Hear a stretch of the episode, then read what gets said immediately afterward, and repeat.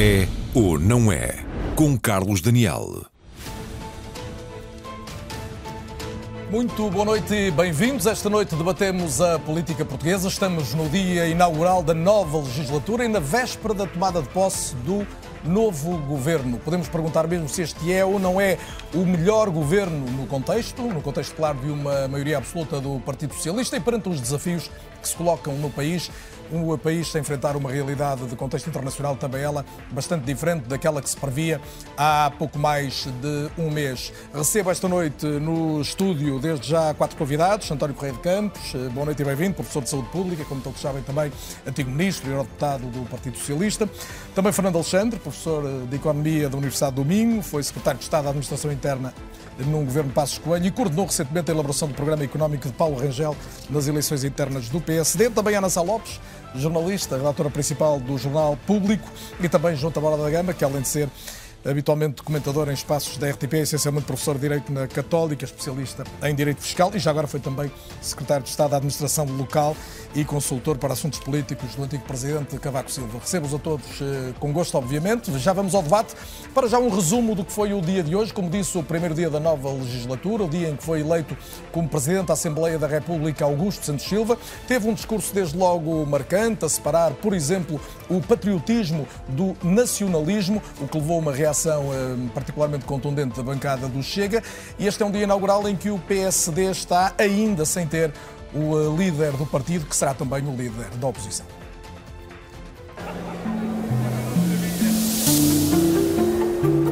Ao iniciar os trabalhos desta 15ª legislatura, saúdo as deputadas e os deputados.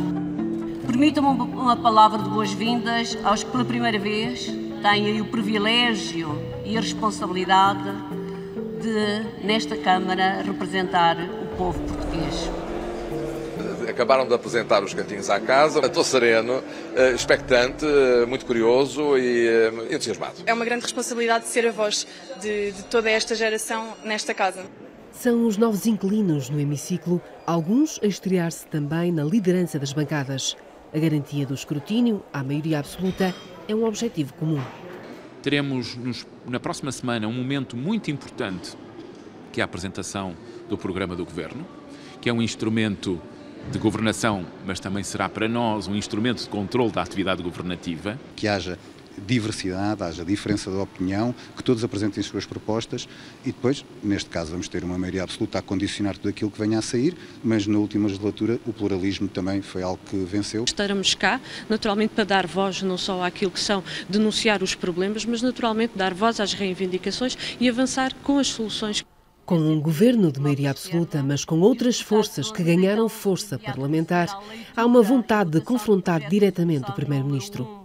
Penso que temos todas as condições para já no início da legislatura avançarmos com os debates quinzenais, haja disponibilidade do Partido Socialista para isso. Estando o PRR em funcionamento e sendo a grande forma do PS tentar perpetuar no poder, distribuindo benesses e fazendo aquela espécie de bodo aos pobres que tanto gosta de fazer, que haja um controle muito próximo disto. Eh, Candidato proposto Augusto Ernesto Santos Silva. Votos a favor, 156. É uma das saídas mais pesadas do governo, mas sobe na carreira política e deixa já recados. Bom requisito para ser patriota é não ser nacionalista, isto é, é não ter medo de abrir fronteiras, de integrar migrantes, de acolher refugiados. Sr. Presidente, perdoar-me-á dizer-lhe isto, mas de facto este grupo não tem medo de dizer que ama a sua pátria, que ama a sua nação e que vai lutar por ela até ao fim. Agora não há desculpas para não se fazerem as reformas estruturais tão imperativas quanto adiadas, especialmente nestes últimos anos, muito marcados por tibiezas e calculismos de ocasião. Espero que o Sr. Presidente, como disse logo no início do seu discurso, seja a garantia da independência da Assembleia da República. O seu sucesso enquanto Presidente será sem dúvida o sucesso deste órgão de soberania que só sairá reforçado se formos todas e todos respeitados. O que nós vemos é um país capaz de construir um novo modelo de desenvolvimento. É um país capaz de superar a mera ambição da convergência com a média da União Europeia e de ser uma certa vanguarda ecológica, social, democrática na Europa. Muito obrigado e muito boa tarde a todos. Este é o primeiro dia do resto da nova legislatura. As cadeiras estão distribuídas, faltam as do novo governo, que começa amanhã. Já vamos precisamente falar uh, do uh, governo. Para já peguemos nesta ordem do dia, que leva um programa onde já nos encontramos aqui há uns anos. Correio de Campos, uh, e a pedir-lhes uma leitura sucinta a este primeiro dia, o, vosso olhar, a partir deste dado, e, e, a pergunta é muito direta: se faz sentido que regressem os debates quinzenais neste contexto de maioria absoluta? Olha, a história dos debates quinzenais tem, eh, baseia-se um bocado na história inglesa, do, do, parlamentarismo inglês. Quem ler as memórias do, do, Blair eh, nota que ele fazia debates eh, semanais, não é? Fazia um debates semanais e era... O, o registro dele era de que era um, uma perda imensa de tempo na preparação desses debates e uma tensão brutal. De maneira que lá chegaram a acordo, não sei como, mas chegaram a acordo e fizeram os debates mais espaçados. Os debates uh, quinzenais, uh, os debates uh, semana, quinze, mensais são demasiado espaçados, provavelmente. Os quinzenais estão bem, mas o que me parece é que não há necessidade de fazer duas voltas nesses debates. Debate, o debate podia ser mais curto, quinzenal, realmente, e apenas com uma volta. Porque a segunda volta às vezes é penosa. Quer dizer, é penosa do ponto de vista. Uh, aquilo é uma encenação, sabe? Cheira excessivamente a, a E em relação ao dia de hoje, o que é que lhe ficou? Ficou-lhe algum dado principal? O dia de hoje é um ensaio geral daquilo que vamos assistir. Não é? Nós tivemos hoje praticamente praticamente toda, todo o panorama, a antevisão do panorama que aí vai vir, não é? Nós vamos ter estas uh, posições dos partidos uh, que foram hoje bastante bem definidas, penso eu, ideologicamente, que colocaram-se na sua ideologia, não é? E, e, eh, e, e, creio que o, que o Presidente também deu um pequeno sinal, talvez um pequeno afloramento. Não, não sei se ele vai intervir sempre desta forma, não é? Ele, todos conhecemos a história política dele, é uma pessoa muito impositiva e muito afirmativa, mas muito delicada, não é? E, portanto, é um diplomata irónico. também, apesar de tudo. Muito, é, um, é um diplomata é um também, diplomata, viveu na diplomacia nos últimos anos. Mas hoje foi muito interessante, porque foi, foi rico o debate. Pareceu-me que, que foi interessante do ponto de vista de como ensaio geral. Fernando Alexandre, a sua leitura do debate e já agora rapidamente também se faz sentido que, que haja debates quinzenais, ao contrário do que entendiam até agora António Costa e Rui Rio. Nós vamos ter um ciclo novo, não é? Depois de seis anos eh, de um governo minoritário, com apoio à esquerda, e por isso, desse ponto de vista, é uma boa solução para o país. Eh, há uma, uma maioria clara que pode apresentar um projeto e que pode, tem as condições para fazer, ou seja, como se tem dito, não tem desculpas se não fizer. Internas, internas. O facto de ser uma maioria absoluta aumenta a responsabilidade por parte da oposição e não só, ou seja, toda dos mídias, todo o escrutínio vai ser importante para colocar pressão sobre o governo, porque de facto nós vamos viver um período decisivo, decisivo e é importante que haja da parte do governo essa pressão e que não fiquem acomodados por estarem numa situação de maioria absoluta.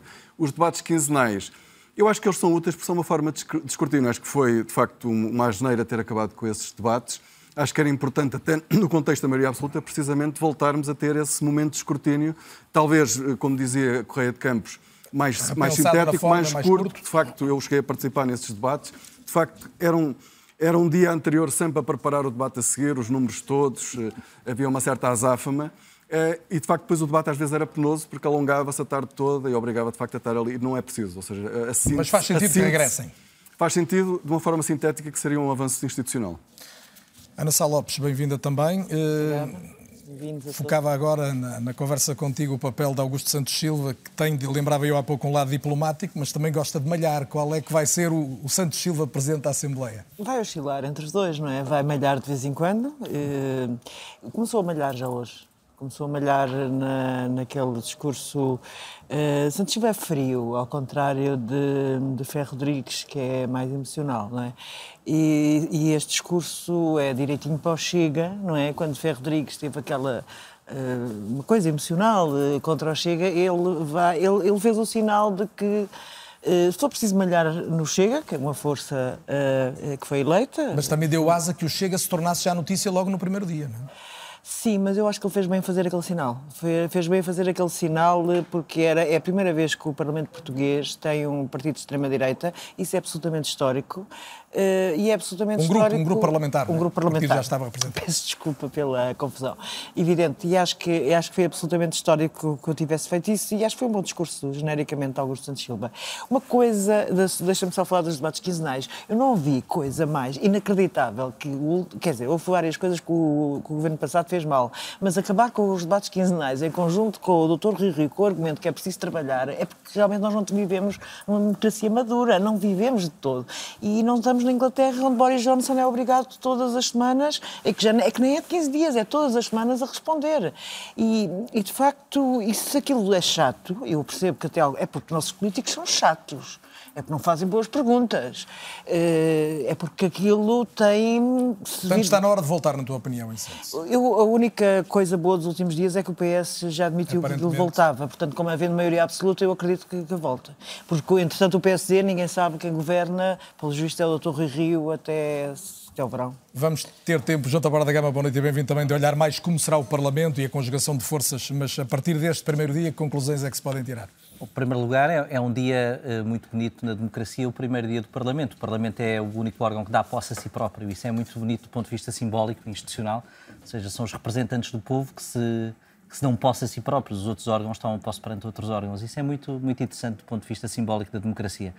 É, é um primeiro dia, depois esse simbolismo vai, central a luta partidária, entre o dia a dia, mas queria realçar isso. Em segundo lugar, Uh, bom, temos um Parlamento com uma, com uma maioria absoluta. O papel uh, do, do grupo parlamentar que suporta o governo uh, é sempre diferente daquele que, era, que é numa situação de minoria ou numa situação de alianças, e, portanto, é preciso ver como é que o PS vai encontrar de um papel de fazedor de alianças a um papel diferente. Não sei que papel será esse, mas isso será interessante ver.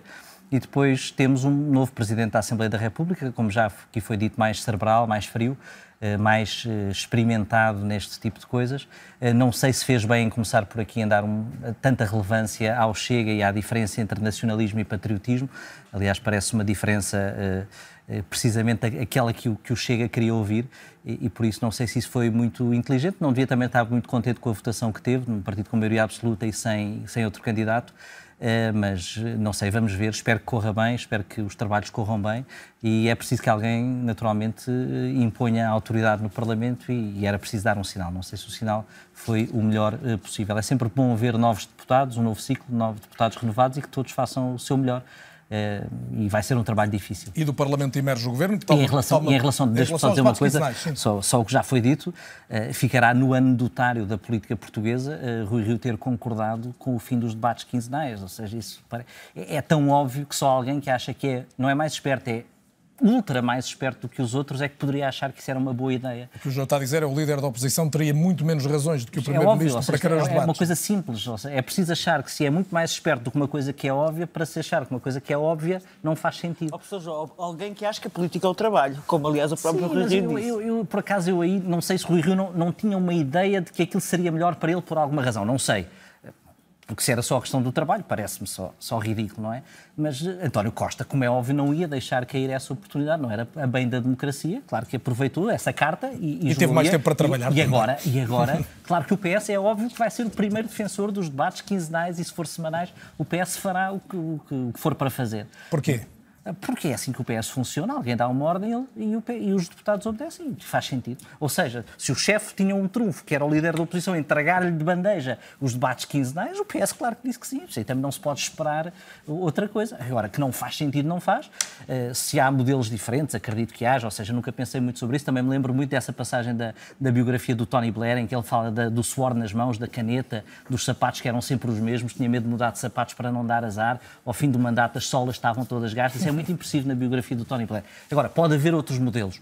Agora, parece-me óbvio eh, que tem de haver um controle, sobretudo um controle, pelas razões que vamos agora falar. Como, exatamente, começamos pelo Parlamento, é do Parlamento que emerge o Governo, toma posse amanhã um novo Governo Constitucional, curiosamente toma posse 115 dias depois da dissolução da Assembleia da República. Isto, Fernando Alexandre, significa que tivemos quase a terça parte de um ano com um Governo de, de gestão e significa também que António Costa teve tempo para fazer o melhor Governo na perspectiva dele. Conseguiu um bom Governo?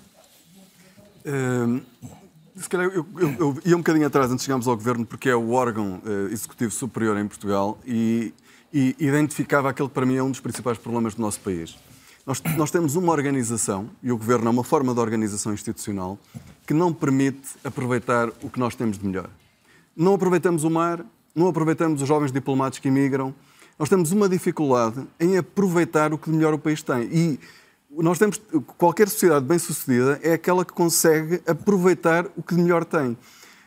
Diretamente agora à questão do governo, eu acho que um governo que é feito a partir, felizmente, o António Costa só terá cinco sucessores ou coisa como que é o que se conhece. Se tivesse mais, o governo seria ainda mais próximo de pessoas parecidas com ele. Pessoas que eu não, não tenho ideia, tirando Pedro Nuno Santos, de ouvir dizer coisas diferentes daquilo que ele diz. E isso, para mim, já é um problema do ponto de vista daquilo que vai ser a forma como o governo vai olhar para o país. Esse, é, esse é um primeiro ponto. O outro é que, de facto, nós no país, felizmente, isto não, isto não está em causa nenhuma das qualidades pessoais de nenhum dos ministros, como é óbvio. Isso é óbvio, acho que nem preciso estar a dizer isso. Mas, obviamente, em cada uma das áreas no país, nós temos pessoas de excelência que ou são ignoradas eh, ou, ou, ou, ou, se ignora a sua existência, ou conhecendo a sua existência, se ignora o seu potencial de colaborar no órgão superior de gestão do país. Eu acho que isso é logo um limite. E porquê é que isto depois é um problema para a gestão do país? Porque em Portugal passa tudo por o governo. Se não passasse tudo por o governo, nós às vezes damos aqueles exemplos da Bélgica que teve não sei quantos meses ou anos sem governo. Mas a Bélgica tem uma organização regional muito definida, até em nível orçamental, em que o governo do país não tem assim tanta importância. Em Portugal, não. O Governo Nacional decide tudo. Decide praticamente tudo, ou seja, 90% da despesa é decidida pelo Governo Central. O que é que isto quer dizer? Quer dizer que num país que até podia não ser um problema porque o país é relativamente pequeno, embora não seja pequeno, mas é relativamente pequeno, se nós tivéssemos no, na, na, na área central da governação, onde está tudo, representadas as diferentes especificidades do território, da sua economia, dos seus problemas sociais, nós podíamos, se calhar, até com um governo central, altamente centralizado, ter tido um melhor desempenho do que que tivemos nas duas últimas décadas, que foi, como Mas toda a gente lá, sabe. Já, já podemos um ir mais a essa questão da representação do território como um todo, até porque há várias vozes críticas em relação a isso, mas, na substância, este governo eh, pronuncia a hipótese de haver rasgo, de haver alguma mudança, ou, na sua opinião, vai, vai ser mais do mesmo, vai ser absoluta continuidade? Espero que me surpreendam, porque daquilo que eu vejo, confesso que foi, soube, soube, foi de facto, foi curto aquilo que foi apresentado. Lá está, sem, não estou a desqualificar nenhuma das pessoas em termos individuais, mas acho que para o momento que nós vivemos,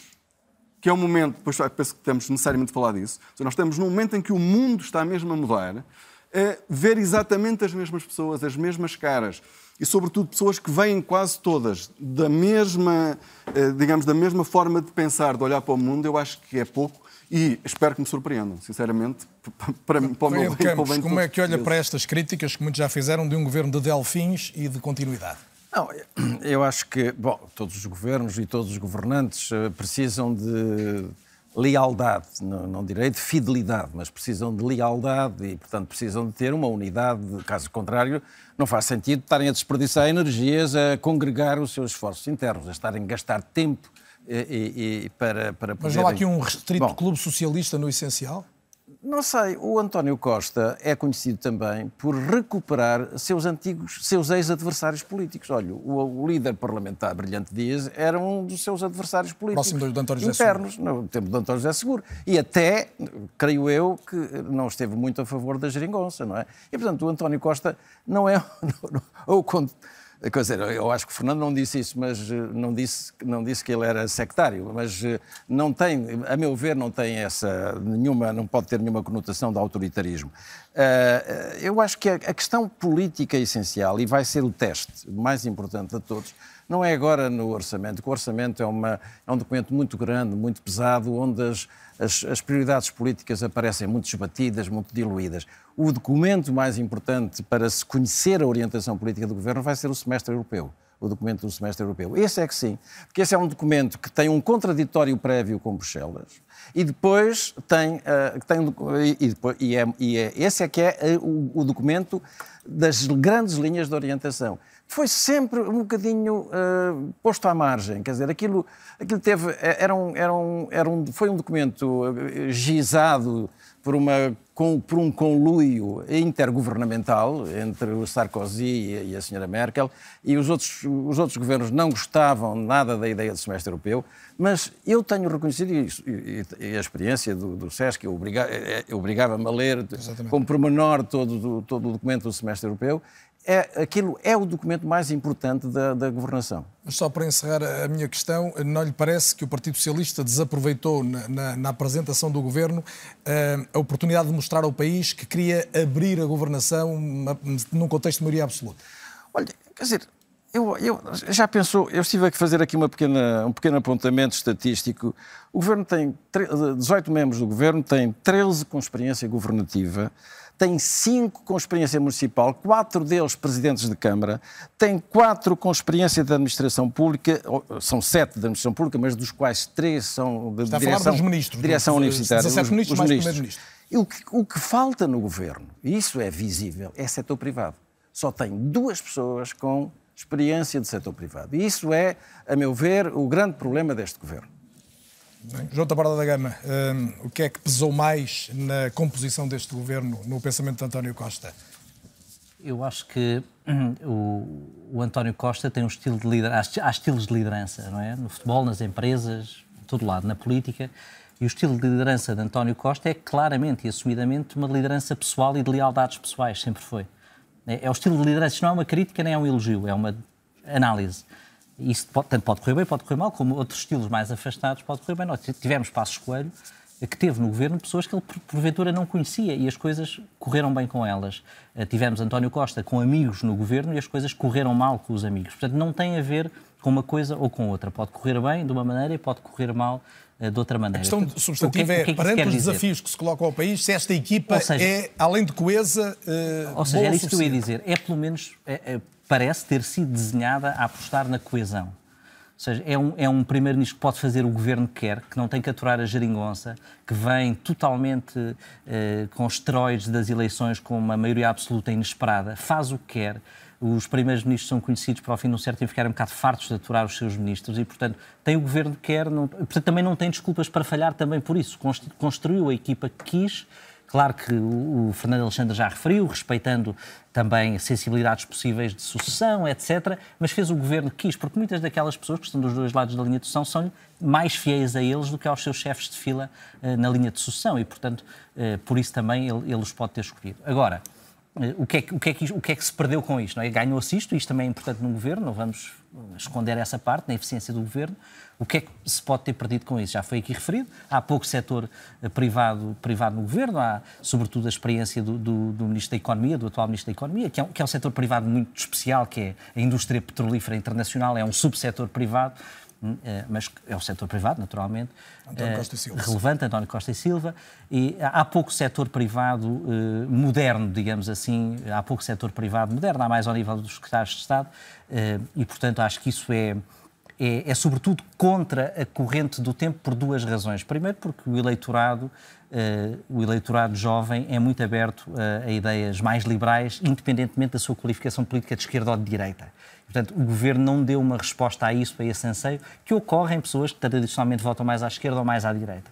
Isto é a primeira coisa que eu acho que está errada. E a segunda coisa que me parece também preocupante, a falta uh, disso, é porque os tempos hoje, os tempos de PRR, os tempos de possível guerra e de, e de recuperação, de, de, redefinição de defesa da Europa, os tempos de recuperação do setor da economia, causa, da, da, saúde por causa da economia, em que a Europa e os países vão querer produzir mais no setor da saúde. Aliás, é uma ideia muito forte do atual Ministro da Economia, no documento que produziu para o primeiro para o Primeiro-Ministro, pôr Portugal como um centro de produção também na área da saúde. Tudo isto são ideias de forte intervenção estatal. E, portanto, a minha pergunta é o que é que há para contrabalançar isto? Isso é importante, o povo votou nisso, os tempos estão a apontar para isso na defesa e, sobretudo, na saúde. É verdade, a inflação, as cadeias de abastecimento e, portanto, há de haver alguma coisa nisso, mas é preciso também contrabalançar para não repetirmos com isso erros do passado e de maior atraso da economia, que isso seja feito de uma forma moderna. E, para isso, talvez alguém para contrabalançar essa tendência pudesse ser, pudesse ser útil. Em alguma área em particular, além da saúde? Onde vai haver maior, essa tendência de maior proteccionismo é na saúde e na defesa, isso é claro, e eventualmente em alguns abastecimentos de bens essenciais, e vai ser ao nível local e ao nível regional, isso, isso parece-me óbvio. Aquilo que me parece também fundamental é perceber o que é que o governo vai conseguir fazer, e isso a orgânica parece-me ser positiva, porque há uma recolocação, penso eu, da pasta da digitalização, o que é que vai conseguir fazer em, digitalização? O ministro, que tem, o ministro ou secretário de Estado que tenha a pasta da digitalização tem que ter um empoderamento, um endorsement absoluto do primeiro-ministro para poder chatear os outros ministros. Mas já trabalha diretamente com o Primeiro-Ministro. Mas tem que ter a força dele para chatear os outros ministros que não vão querer fazer, vão ter as suas ideias, vão ter os seus serviços com ideias sobre digitalização, cada por boas razões, mas tem que haver alguém que obrigue. E, portanto, a, colocação no Primeiro-Ministro dê, ao, dê ao Primeiro-Ministro a força política a essa pasta, isso vai ser muito importante. Ana Sá Lopes, podemos uh, pegar precisamente neste ponto uh, para, para a pergunta que, que eu tinha a fazer, que é este é muito um governo de António Costa, ou seja, de gente próxima, de gente a quem ele confia, Está. mas do próprio também, assumindo, por exemplo, os assuntos europeus e esta pasta da digitalização e a modernização administrativa que estão no núcleo, na dependência direta do, do Primeiro-Ministro. Completamente. O governo de António Costa, aliás, a, a ideia de que António Costa é evidente que as lealdades eh, são fundamentais numa equipa de, de, governo, mas António Costa vai mais longe. Eu penso que ele quer mesmo fidelidade a todo custo. Ou seja, quem se lembra de alguns governos onde coexistiam grandes personagens políticas aqui noutros países, eh, que muitas vezes tinham sido os opositores e que se discutia à grande no Conselho de Ministros, dizer, eh, não, não, temos aqui esse governo para discutir à grande no Conselho de Ministros. Eu ainda não consigo perceber porque é que a ministra, ex-ministra até amanhã às 5 da tarde, Alexandra Leitão, foi corrida deste governo. Não consigo entender, era uma das ministras mais competentes do governo e foi corrida por eh, com uma o António Costa convidou para ser líder parlamentar, mas realmente eu percebo que uma pessoa que nunca foi deputado não queira começar logo por ser líder parlamentar. Isto eu não consigo perceber porquê. Ela falava demais. Às vezes eu tenho a sensação que António Costa gosta pouco que as pessoas deem a sua opinião diretamente. Ninguém gosta de ouvir críticas, sejamos francos, nomeadamente pessoas em situação de poder gostam mas muito Nuno de ouvir. no governo, não é? Pois, mas Pedro Nuno Santos, se nós repararmos bem na sua performance nos últimos tempos, tem dado bastante calado, bastante discreto. Eh, ele continua no governo, numa pasta dificílima, com uma coisa terrível às costas, que é a TAP, mas tem andado muito discreto. Alguém ouviu falar Pedro Nuno Santos nos últimos tempos? Eu não me lembro. Uh, fez um discurso em Aveiro, um discurso interessante e ideologicamente muito importante. O discurso ideologicamente mais importante da campanha eleitoral, mas não era de António Costa. Ou seja, aquele eh, PS que, António Costa, que Pedro Nuno Santos defendeu no discurso de campanha eleitoral de Aveiro, não é exatamente o mesmo que António Costa defendeu mas quase ninguém esteve a traduzir o discurso de Aveiro. Acho que foi a última vez que Pedro Nuno Santos falou. Tirando umas coisas sobre ferrovia, suponho eu. Mas reconhece que pode haver uma coesão reforçada com este, ah, com este núcleo e haverá até uma, um grupo coordenador do governo, é normal Acho que, assim que há uma coesão reforçada. Acho que António Costa, eh, a saída de Pedro Cisa Vieira, ainda precisamos de saber mais do que é que se passou. Eh, Pedro Cisa Vieira pareceu-me que era um bom ministro da Economia talvez não tivesse nunca tomado posse como número dois do governo, admito, ninguém o encarava, já toda a gente encarava Mariana Vieira da Silva com esse papel e não Pedro Cisa Vieira, mas era um ministro que acho que tinha boas relações com os empresários e que a relação funcionava bem. E não sei se Costa e Silva será melhor que ele nessa área. Realmente a experiência de Costa e Silva é na energia, mas ele não vai discutir a energia, já tivemos, já discutiu isso. Aliás, energia está no ambiente, não é?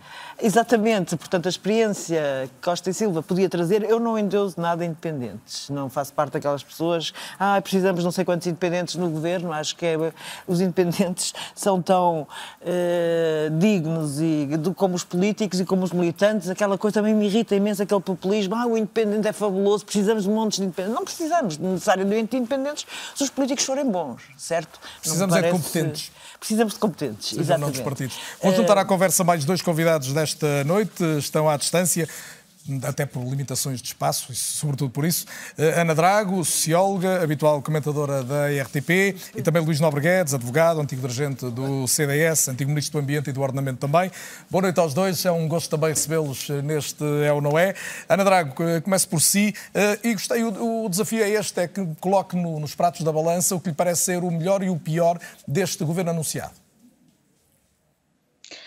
Olá, Carlos. Olá, boa, noite. boa, noite. Muito obrigada pelo convite para, para estar aqui, mesmo um pouco à distância, a participar nesta, nesta conversa. Bom, eh, eu acho que há aqui várias coisas que já foram um, eh, apontadas. Por um lado, é óbvio que este governo tem uma enorme proximidade política com António Costa, essa ideia da lealdade a roçar quase a fidelidade uh, absoluta e, portanto, de António Costa se rodear daquilo que são figuras muito próximas do Partido Socialista. Mas eu acho que isso diz-nos uh, mais qualquer coisa até sobre o próprio Partido Socialista. Ou seja, sobre a ideia de como António Costa se tornou uma liderança tão forte que é difícil encontrar, à exceção provavelmente de Pedro Nuno Santos, uma outra leitura, uma outra forma de problematizar aquilo que são os desafios que se colocam à sociedade portuguesa neste momento. E eu creio que, enfim, não querendo ser simplista, eu diria que nós temos dois grandes problemas que, de alguma forma, os últimos governos de António Costa tentaram mais ou menos ignorar, pensando que aquilo que era algum desempenho na vertente orçamental permitia disfarçar aquilo que eram fraquezas que eu acho que se tornaram muito visíveis. Nós temos um modelo de recuperação daquilo que foi a crise entre 2011 e 2013 2013, muito assente em setores que criam enormes dificuldades àquilo que é a produtividade e a competitividade da economia portuguesa. Nós crescemos muitíssimo na área do imobiliário sem construir mais casas e crescemos muitíssimo na área do turismo, onde se criou muito emprego, que obviamente era necessário a seguir à crise, mas que na verdade reduz aquilo que é a capacidade de progressão e de competitividade da economia portuguesa. E portanto eu acho que o dossiê da economia não é uma parte má, mas é uma incógnita. Nós olhamos para Costa e Silva, olhamos para o PRR, ele é, digamos que, um plano de ações que se estende desde a saúde, à energia, à habitação, aos transportes, ah, não fez propriamente prioridades e, na verdade, se é verdade que Cisa Vieira tinha uma proximidade significativa com os setores empresariais, eu acho que o Ministro da Economia, a sua função fundamental é corrigir aquilo que são os enviesamentos do perfil de especialização da economia portuguesa. E, portanto, Costa e Silva é uma incógnita nesta matéria. Não sabemos se é o homem certo para o poder fazer. E há um segundo problema central na economia portuguesa que tem impactos de deslaçar a sociedade que eu acho que são significativos. Nós somos dos países da União Europeia com níveis mais elevados de precariedade. Um em cada dois jovens até aos 30 anos é precário, mas entre os 35 e os 39, um em cada três também é precário. E, portanto, nós temos no campo do trabalho e das relações laborais um problema que tem que ser enfrentado e a ministra que foi escolhida na anterior legislatura é claramente alguém que era bastante capaz para funcionar como porta-voz e relações públicas do governo para a área do turismo, mas para as questões do trabalho não apresentou até hoje nenhum pensamento estruturado sobre aquilo que eu acho que é um dos maiores desafios no que toca a uma capacidade, como dizia o Fernando Alexandre, manter no país aquilo que tem sido um esforço de qualificação das gerações mais jovens. E, portanto, é bom saber que António Costa tem a disponibilidade, junto de um conjunto de figuras, de apresentar ministros que eu creio que são competentes e que mostraram essa competência.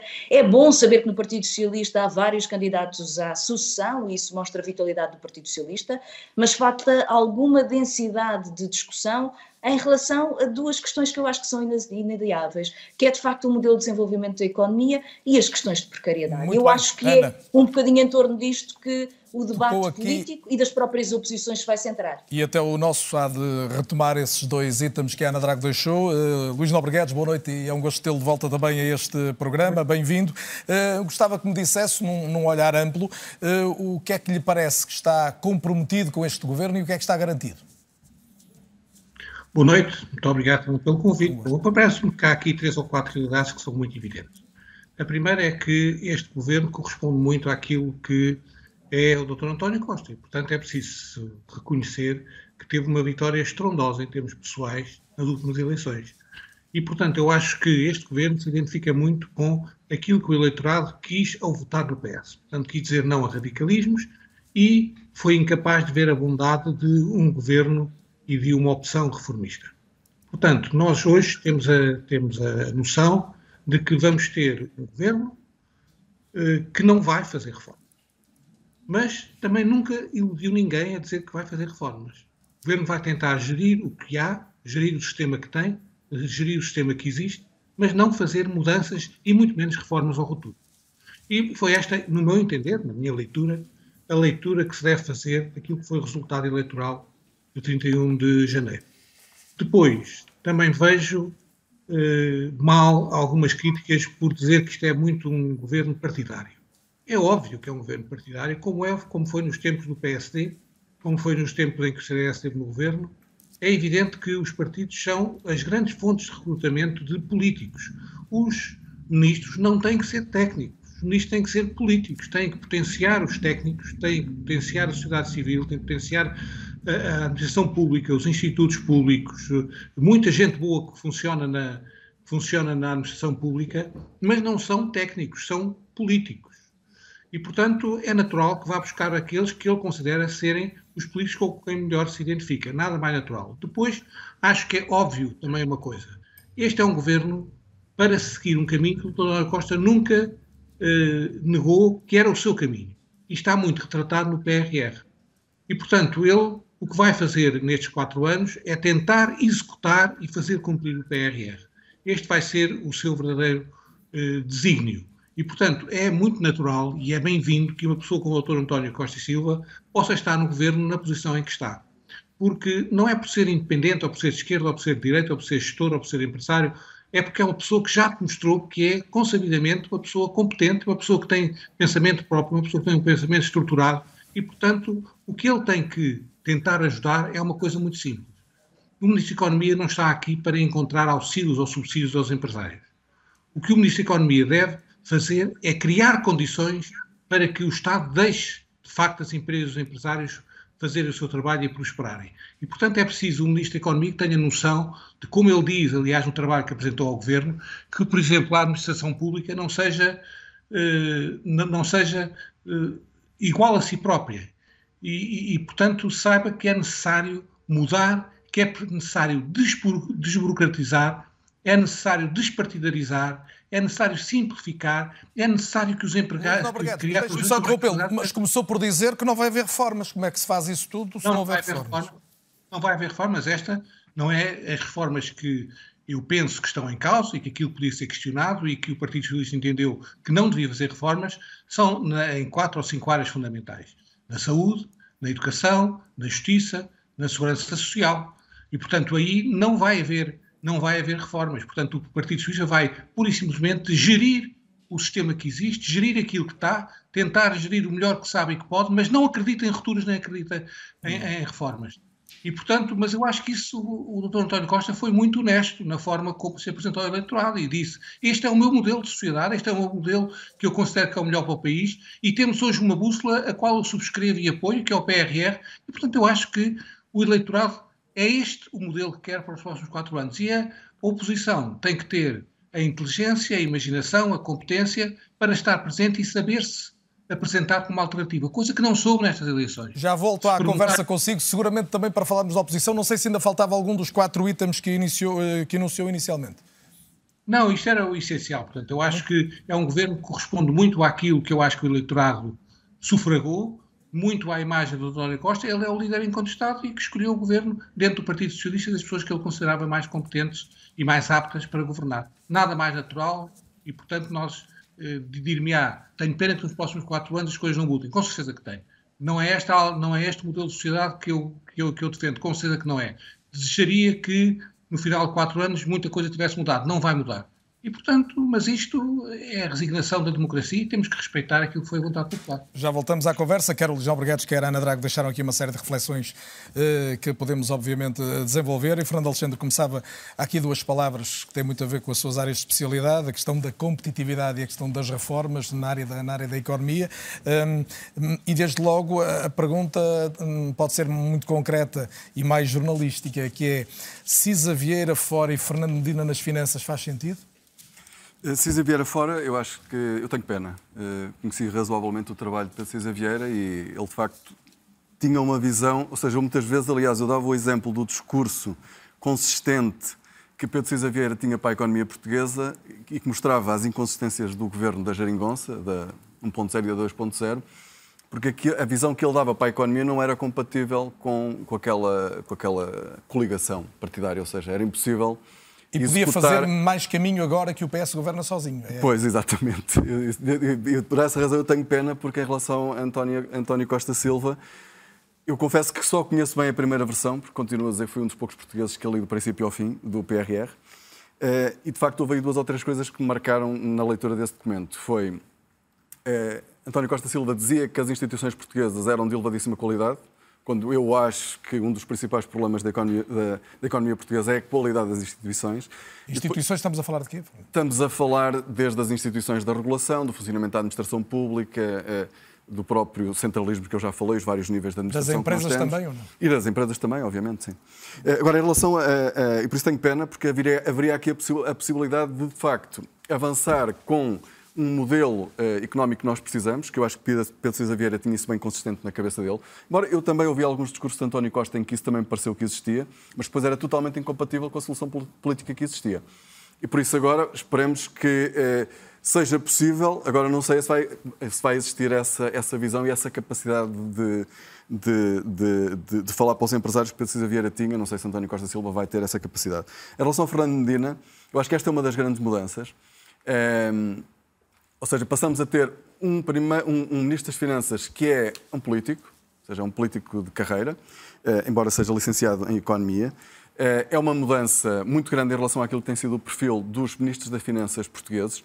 E o, o, perfil dos Ministros das Finanças portugueses era um perfil académico e relativamente independente eh, da política, ou quando era mais próximo da política, era alguém muito austero, sei lá, como Manuela Ferreira Leite, em que tinha uma, claramente uma visão para as finanças públicas, que de certa forma eh, podia passar a ideia, a credibilidade de que era imune a pressões políticas, porque a consolidação das finanças públicas... Sim, mas públicas... o perfil é claramente diferente dos dos últimos anos. De todos, ou seja, eu diria... Eu diria... Vítor Gaspar, Maria Luísa Albuquerque, sobretudo os que estão mais frescos na memória, sim, mesmo sim, Mário sim. Centeno e, obviamente... Agora, o que é que isto quer dizer? Primeiro, vou fazer aqui uma interpretação que não costumo fazer neste tipo de debates uh, públicos, que é, é porque é que ele foi escolhido. Eu acho que ele é escolhido porque isto é a, é a forma de Fernando Medina recuperar a credibilidade que perdeu na gestão da Câmara de Lisboa. Ou seja, eh, António Costa verá de facto Fernando Medina provavelmente como o seu sucessor, ou seja, de facto uma pessoa muito próxima, ou seja, foi a pessoa que ele deixou a liderar a Câmara de Lisboa quando saiu para, para liderar o PS e se candidatar a Primeiro-Ministro. Eh, eh, Fernando Medina saiu eh, muito fragilizado, perdeu as eleições e eh, teve associado a uma série de casos que, digamos, que não abonaram muito em, em, em a favor da sua capacidade de gestão, de organização, quer dizer, a forma como foi gerida, ou seja, como nós sabíamos que era gerida a informação, ou seja, não foi assim uma coisa muito, não passou uma imagem muito competente, eh, e eu acho que ele tem aqui uma oportunidade de recuperar essa, essa credibilidade. Por isso, eu não vejo a mudança de, do perfil como uma mudança na política das finanças. Acho que isso não vai acontecer. Acho que António Costa vai continuar a querer. Eh, Até ter, porque as grandes metas macroeconómicas estão traçadas, não é? Não, acho que não. Acho que aquilo que foi entregue ontem é um documento que, como disse o, o, Conselho de Finanças Públicas, quer dizer, não tem lá as medidas do próximo governo, não estão lá refletidas as medidas, as medidas para combater esta nova crise. Vale muito pouco aquele documento. Eu li todo também. Hum, hum. Vale muito pouco. É, ou seja, vale muito pouco sobre aquilo que vai ser a economia portuguesa nos próximos anos. E por isso ele tem aqui uma oportunidade de, com uma política, ou seja, uh, Fernando Medina, se cumprir todos, ou seja, se basicamente garantir a consolidação das finanças públicas, vamos ser muito otimistas, que e consegue concretizar o, o programa de estabilidade que foi apresentado por João Leão, ele sai de facto com uma reputação excelente daqui a uns anos. João Tabara da Gama, é concorda com esta perspectiva crítica do, do Fernando Alexandre ou aquilo que o Luís Nobregados dizia há pouco faz sentido, um, um ministro não tem que ser um técnico, eh, mesmo nas finanças, por exemplo? Um ministro não tem que ser um técnico, eu também... Ou seja, não tem que ser um técnico. Há pastas onde ajuda mais ser um técnico e outras onde isso é mais, menos irrelevante, menos relevante. Acho que o ministro tem que, tem que perceber e interpretar uh, uma direção política e ter uh, o sentido de responsabilidade e de seriedade e a força para a impor. E essa mudança política há de ser aquilo que é o programa de governo, aquilo que são as suas opiniões sobre o setor e aquilo que é possível fazer. E na, na tripartição ou na interseção destas três coisas, é isso que define um, um bom ministro. Eh, se o perfil é mais técnico ou não, Uh, depende, depende dos casos. O que importa é que o governo tenha esses perfis uh, complementarmente. Eu acho que isso é mais relevante do que cada ministro em concreto. Em relação ao ministro das Finanças, é um caso, é um caso interessante. É um perfil diferente. É um perfil. Temos talvez pela primeira vez. Talvez seja na democracia portuguesa a vez que alguém com mais relevância num partido é Ministro das Finanças. Manuela Ferreira Leite, quando foi Ministra das Finanças, era irrelevante do PSD. Uh, Vítor Constâncio, quando foi Ministro das Finanças, nem sei se já era do PS ou não sequer, foi líder partidário do PS. Salazar era Salazar e mesmo Cavaco Silva em 1980, apesar de ter a ambição toda lá metida, não era claramente ainda Não era uma primeira figura. Porque ainda foi preciso tirar da frente os barões predestinados do PSD para aquilo que foi a maior, uma das maiores reviravoltas da história. Portanto, é um risco para António Costa também. É, portanto, é uma primeira vez. Isto é uma primeira vez. Agora, eu não tiro daqui uma leitura de que ele vá ser permeável a pressões políticas ou de que vá ditar a gestão eh, política, a gestão financeira por razões políticas. E digo isto por duas razões. Por uma mais mística, é que há uma grande eh, constatação de que o Ministério das Finanças transforma as pessoas. Transforma as pessoas. Eh, mesmo grandes liberais que assumem cargos no Ministério das Finanças ficam claramente eh, toldados pelo espírito do erário público. Isso é bom. Isso é bom. Isso é bom. Eh, e, portanto, o que acontece mais vezes é isso. Ou seja, é um grande liberal... ou seja, há um grande sentido de responsabilidade de quem tem a pasta das finanças, independentemente sim, sim. da sua origem. Da sua origem, ou seja, do setor privado, do Banco de Portugal, da academia, da política. Isso é muito visível e nos últimos tempos isso é muito, muito, muito claro. Aliás, porque é essa intransigência que dá poder ao Ministro das Finanças. E, portanto, como as pessoas gostam de poder, e há uma grande coincidência das pessoas que gostam de poder e as pessoas que estão na política, eu acho que o Ministro das Finanças gosta de exercer o seu poder. E exercer o seu poder é, é, é, é levar aquele direito e é não ceder e é, ser, e é ser imparcial. Ou seja, eh, teorias que eu já ouvi que Fernando Medina vai eh, estrangular Pedro Nuno Santos financeiramente e que, portanto, as coisas do Pedro Nuno Santos não vão ter dinheiro. Isso é, é, é, não só isso é impossível do ponto de vista jurídico, eh, como é óbvio que ninguém vai fazer isso. Portanto, isso não, não parece que essas interpretações eh, possam valer. E depois há uma questão pessoal. Fernando, Fernando Medina tem feitio para exercer o cargo dessa forma, ou seja, para não ouvir as pessoas, para decidir, para ser um tem pouco... Feitio, tem, tem esse feitio. O, o, o, que é bom e mau, como tudo na vida, mas ali eu acho que é importante. Eh, aliás, que é importante. Muitas vezes esses académicos que vinham de fora tinham essa vantagem, podiam não ouvir as pessoas, não é? Não tinham passado, não tinham futuro e dava-lhes essa, essa cápsula. Mas há feitios pessoais que também dão essa cápsula e isso acho que é importante e acho que Fernando Medina tem essas qualidades, eh, é um, digamos... É um decisor nesse sentido? É, é, um, é um decisor por si, ou seja, não vai, não vai estar, ou seja, não há um risco de descontrole das finanças por ser alguém que vem de uma, eh, de uma vida partidária, de uma carreira política ou partidária. Acho que isso não, não acontece. Apesar de termos no debate várias pessoas que foram membros do governo, uh, Correia de Campos, o senhor terá sido, porventura, aquele que mais teve de negociar com ministros das Finanças, não é? Uh, independentemente de podermos aqui pesar quanto vale hoje o Ministério das Finanças, face ao da Economia ou face a outros, é sempre um ministro charneiro e decisivo. É? Sim, uh, dê-me 10 segundos para eu abordar uma outra ideia antes, que é a questão da digitalização. Uh, há pouco não, não veio o talho de foice, eu estava a deixar que a roda se fizesse, mas não, o, o, Governo tem... Mas a roda aqui varia, não é? Uma o roda... Ok, obrigado. o Governo tem, vai ter na digitalização um dos homens mais competentes poderia ter, que é o Mário Campo Largo. Provavelmente é, é um desconhecido para todos vós. O Mário Campo Largo sai de diretor-geral da, da Digit, ou seja, da, da Informatics da União Europeia. Era o diretor do digital na União Europeia, o diretor-geral. Nós já tivemos muitos ministros que foram para diretores-gerais da União Europeia. E nós pegámos num excelente diretor-geral da União Europeia. E vai ser secretário e, de Estado. E pomos-lo como secretário de Estado. Isso para mim foi, é o primeiro admiração. É um dos bons nomes, então, deste, é um, dos que aplaudo. Um tipo fantástico, um tipo de grande qualidade. É uma pessoa de enorme qualidade. E, portanto, é, é, e acho muito bem, é, quer dizer, a única coisa que pode equilibrar isso é o facto de ele estar eh, na tutela direta do, do, e, e do, do Primeiro-Ministro e não ter prévia experiência governativa. Também compreendo que seria que, que há uma certa, uma certa tentativa de o defender no início, mas ele está fadado, se tudo lhe correr bem, está fadado para uh, mais voos. E, portanto, a digitalização... A digitalização é uma área-chave, É uma área-chave. Em várias áreas, incluindo a saúde. Este homem, este homem é o homem mais importante. Só para lhe dar um exemplo, a saúde vai ter 350 milhões para digitalização no PRR. E nós temos recursos humanos nacionais para poder fazer tudo aquilo que é necessário. E o software hoje não é problema também.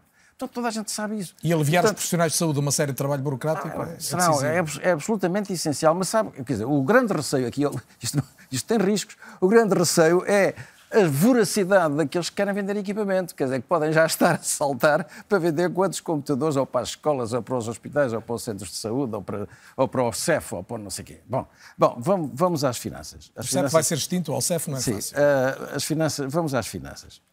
Eu, eu, eu acho que, em primeiro lugar, uh, quando olhamos para os, para os ministros das Finanças de, de, da Europa, dos outros países europeus, uh, a competência deles como professores de finanças públicas era muito fraca, era muito baixa. Muitos deles eram licenciados em Direito, como eu sou. Eu não me atrevia a ser Ministro das Finanças, mas, mas eles uh, provavelmente uh, atrevem-se, porque são escolhidos, estão lá como políticos. E por isso houve, houve dois casos extremos. O Varoufakis, que pretendia ensinar finanças públicas ao Conselho, ao Ecofin, e teve o resultado que a gente viu, e o nosso Centeno, que tinha atrás de si a palavra Harvard. Pá, um tipo de doutorado em Harvard para impõe algum respeito. E além de mais, é um tipo pachola, calmo, tranquilo, e que conseguiu, e que conseguiu o resultado espetacular de vir a ser eleito como presidente do, do, do Eurogrupo. Bom, portanto, a, a, a questão da. Mas vê Fernando Medina. Vejo, vejo, vejo. Há uma outra coisa que, nem, que ninguém, ou que pouca gente notou. A nova equipe das finanças não tem ninguém do Banco de Portugal. Já pensaram nisso? Não tem ninguém no Banco de Portugal. Portanto, para mim, isto também é importante. Quer dizer, o Banco de Portugal, que é um mecanismo autorregulado, que depende basicamente do Banco Central Europeu, que tem salários e tratamentos, etc., completamente independência, porque está profundamente ligado ao Banco Central Europeu. Uh, e que até aqui, e que pelo menos na última, na primeira fase do governo, no primeiro governo Costa, era muito, uh, veio muito do Banco de Portugal. Mas é também Bom, uma preocupação de António Costa em separar as águas depois da é. ida de Mário Centeno não, não para governador? É. Eu não sei se é, nunca, nunca troquei impressões com ele sobre o assunto, mas eu vejo isto como uma, uma tomada de independência. Banco de Portugal, muito bem, está, no seu, está na, sua, no, na sua gaveta, no seu sítio, no seu lado. As finanças públicas são outra coisa, precisam de, de, de gestão política também. E a, a gestão política uh, é a, a coisa. De meter gestão política nas finanças é a coisa mais difícil. Convencer um ministro das Finanças, por exemplo, um reitor de uma universidade de uma, com, com estatuto de fundação, ou que um, um dirigente do Serviço Nacional de Saúde têm por lei a autonomia administrativa e financeira e podem e devem tomar as suas decisões. E que se lhes deve dar no início do ano o orçamento completo e não 70%. Uhum. E depois, no final do ano, dar não apenas os 30% que faltam, mas 30%, 40% ou 45%, porque a insuficiência orçamental de início levou a má gestão. Porque é evidente, quando se tem pouco dinheiro e quando se sabe que, que não, se, não se tem esperança de ter mais dinheiro, mas todos os ministros têm a reação contrária. Todos os ministros das Finanças têm a reação do que, que é que este tipo quer, para que este tipo quer. Não, não lhe vou dar o 100% que ele precisa. Eu vou-lhe dar só 70%. E assim eu fecho a torneirinha, vou-lhe dando às pinguinhas e tal. E ninguém Quer fez dizer, isso como o Mário Centeno, não é? Ninguém. Como? João Leão, Mário Centeno e João Leão foram Exatamente. cativações. Fiz, fiz, e então de uma forma requintada, com as cativações, não é? Eu também, também à, à minha maneira, também sofri isso, numa pequena escala, mas, mas também sofri. Bom, quer dizer, voltando à pergunta direta que me fez, o meu Ministro das Finanças chamava-se Teixeira dos Santos. E com o meu Ministro das Finanças, o meu Ministro das Finanças entrou também com o mesmo problema, com a mesma marca de Ministro das Finanças, isto é, vamos controlar isto. E criou, inventou os controllers. Lembram-se disso? Em cada ministério há um controller que era nomeado pelo Ministro das Finanças e que estava instalado num gabinete no Ministério respectivo. E nós recebemos o nosso controller. E, no, e nós dissemos ao Ministro das Finanças, vamos... Toda a informação que chega ao meu gabinete vai em cópia para o controller. Sem problema nenhum. Bom, e no primeiro mês, os resultados da gestão do Ministério da Saúde saíram com cinco dias de avanço em relação à informação que o controller tinha. E o controller, quando foi ver, viu que eram exatamente iguais os números. No segundo mês, os números eram exatamente iguais. Ao terceiro mês, o controller já não era necessário. Portanto, porque a, a, gestão era criteriosa, era exigente, era rigorosa, era responsável, eu tinha gente competente no, a trabalhar comigo, não é? E, e quando, não, quando, e quando, não, quando era necessário, eu ia aos sítios e, e e exercia uma, uma, uma, uma, conduta, uma intervenção direta nos gestores, de forma a saber, e levava os assuntos estudados, sabia, por vezes, mais do que eles dos próprios assuntos. Portanto, a questão das finanças precisa a, eh, a, eh, a independência política, espero eu que se traduza também na, na devolução da competência e da autonomia técnica que, durante, sobretudo, os últimos 10 anos, lhes foi retirada. Há uma nota que ainda não abordamos, que é que tem a ver com a relação do, do Governo com o Presidente da República. Ana Sá Lopes, eh, li alguns, algumas coisas que escreveste sobre isso. Uh, temos aqui já sinais de um Marcelo Rebelo de Sousa mais interventivo, até no sentido de ocupar um, um certo vazio que nós, os, os, jornalistas, temos falado em relação à oposição? Pois, penso que já, já há um Marcelo 2. Agora sim já há Marcelo 2 a seguir à maioria absoluta. Esta situação dos nomes dos ministros e da audiência sim. é o, o, momento que marca isso? Acho que sim. Acho que sim. É um bocado bizarro o momento, eh, porque toda a gente tinha aqueles nomes na realidade, depois a SIC acabou por os publicar, mas na véspera nós também tínhamos, com duas diferenças em relação à SIC, o Pedro Adão e Silva e a Ministra da Justiça. Eh, e Marcelo Rebelo Sousa deve ser a pessoa neste país mais percebe como é que os jornalistas andam atrás de notícias e fazem 50 mil telefonemas a ver se conseguem sacar uma notícia, que é, aliás, a linguagem é sacar e uma notícia. E também sabe como é que os políticos é assim lidam com os jornalistas. E sabe como é que os políticos, ele foi jornalista, foi comentador, foi político, foi tudo. Eu, aliás, vi uma vez, nunca mais me esqueço, no Congresso foi no congresso que elegeu Fernando Nogueira, bem, há montanhas de anos, eu era muito pequenina. Nesse congresso, Marcelo passava de comentador a ator, a, a, a, político, fazia o discurso, depois ia comentar para a TSF, era uma coisa absolutamente fantástica. Portanto, eu acho que aquilo não existiu, aquela fuga, ou se existiu, Marcelo era o primeiro a compreendê-la. Acho que ele quis demonstrar é que é muito perigoso, as maiorias absolutas são muito perigosas. Uh, acho que a de, a de Cavaco Silva não foi boa, não, não tenho memórias boas, não tenho memórias boas de José Sócrates. Penso que, que a maior parte das pessoas não tem, não é, não são um cenário muito popular, mas apesar de tudo havia alguma oposição. Mesmo o PS sofreu muito durante o período de Cavaco Silva, teve três líderes, uh, mas havia alguma oposição. Uh, José Sócrates, com José também houve alguma oposição. Neste momento não há. E eu acho que vivemos. Este momento é mesmo trágico. Portanto, Marcelo, eu acho que ele é absolutamente como nós sabemos, uma inteligência prodigiosa e sabe, nomeadamente política. Eu estou imensamente curiosa a saber o discurso dele amanhã. E a mensagem era para o Partido Socialista essencialmente ou para o país? A mensagem era o Partido Socialista. Essa mensagem de eu estou atento, eu sou o Eu acho polícia. que é para o país.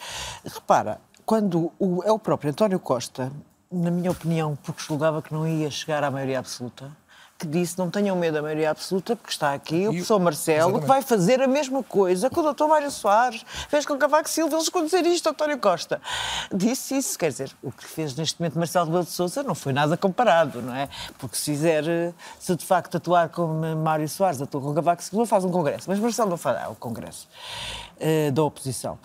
Uh, mas eu acho que amanhã o discurso ele vai mostrar como é, é, é, que nós estamos mesmo numa situação grave. O facto do maior partido da oposição não existir neste momento, nem vai existir nos próximos meses, e depois ao verão e tal. O facto da, da esquerda ter tido uma derrota, a esquerda à esquerda do PS, o Bloco de Esquerda e o PCP tiveram um, um, uns cursos eleitorais violentíssimos, e depois esta questão da guerra da Ucrânia uh, ainda tornou menos Estás populares. a elencar os próximos temas do debate, mas eu queria ouvir okay, ainda o João okay. Tabarra da Gama antes de fazermos um curto intervalo.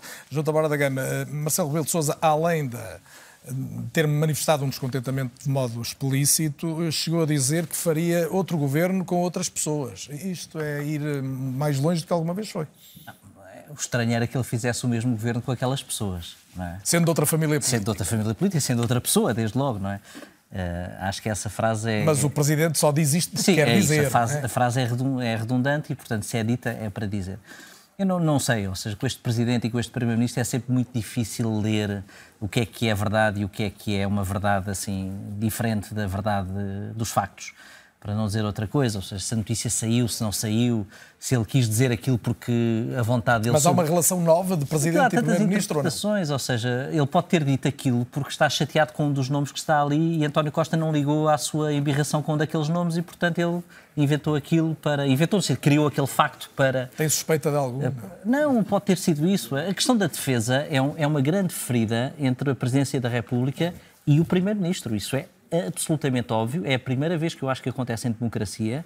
E, num, e não, eu estou a pensar porque o agora, Ministro da Defesa, altura, ou até agora o Ministro da Defesa passa a Ministro dos Negócios é, isso, nunca, isso nunca ficou bem resolvido. Aliás, as questões, as questões que correram pior nos anteriores governos do PS foram as questões de soberania que é também uma estreia do PS em correrem mal as questões de soberania. Corriam bem e às vezes as outras coisas eram uma atrapalhada.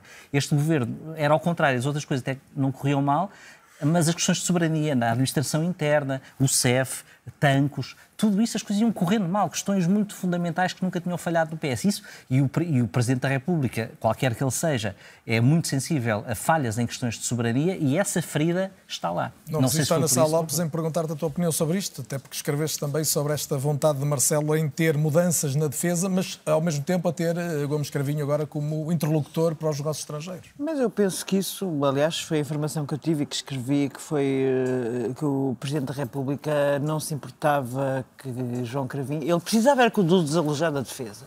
Isso aí era, de facto, uma exigência.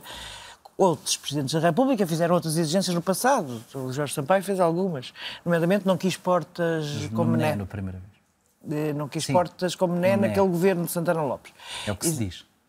Não, não, é Ele confirmado pelo próprio Jorge okay. Sampaio na biografia okay, do José Pedro okay. Castanheira. Nesse aspecto é confirmado. E aliás foi o Jorge Sampaio a sugerir António Menteiro, o embaixador, Portanto, não é caso para virgem que um, um não é caso virgem. diga que... Uh, sem dúvida, mas aceitava-o como Ministro dos Negócios Estrangeiros, aceitava-o perfeitamente, diplomata de carreira. Neste momento, o Ministério dos Negócios Estrangeiros está diferente, está mais pequenino, está mais vaziado ao, ao facto de António Costa ter europeus. ficado com os assuntos europeus, que é uma, uma estreia na nossa democracia. Eu, embora, pronto, os assuntos europeus têm 30 anos, suponho eu, eh, foram criados em 92, em 92 com, a, com, o, com o governo Cavaco Silva, exatamente, a seguir à presidência portuguesa. Mas houve integração europeia na economia, houve várias até modalidades na nossa democracia relativamente à questão dos assuntos europeus. É muito interessante agora. E temos que ver que realmente há, há aqui uma coisa engraçada que é os assuntos europeus não são negócios estrangeiros. Também é verdade que são uma ou seja, se nós fazemos parte de uma União, os assuntos europeus também são assuntos nacionais. É, é, é interessante, é, claro que Obviamente que o facto de António Costa ficar com os assuntos europeus faz-nos logo pensar que daqui a dois anos ele pode vir para um cargo europeu. Acho que é absolutamente irresistível. Mas também há outras interpretações sobre isso. Muito bem, estamos mesmo em cima da hora para intervalo. Também vou querer a opinião de Correia de Campos e Fernando Alexandre sobre o que fica da relação eh, Presidente-Primeiro-Ministro a partir destes dados de início da legislatura, igualmente o Luís Nobre Guedes e da Ana Draco, que estão connosco também neste É ou Não É. A pausa é curta, o papel da oposição também e que país pode afinal nascer a partir de um contexto de guerra renascer ou crescer, como tantos pedem. Até já.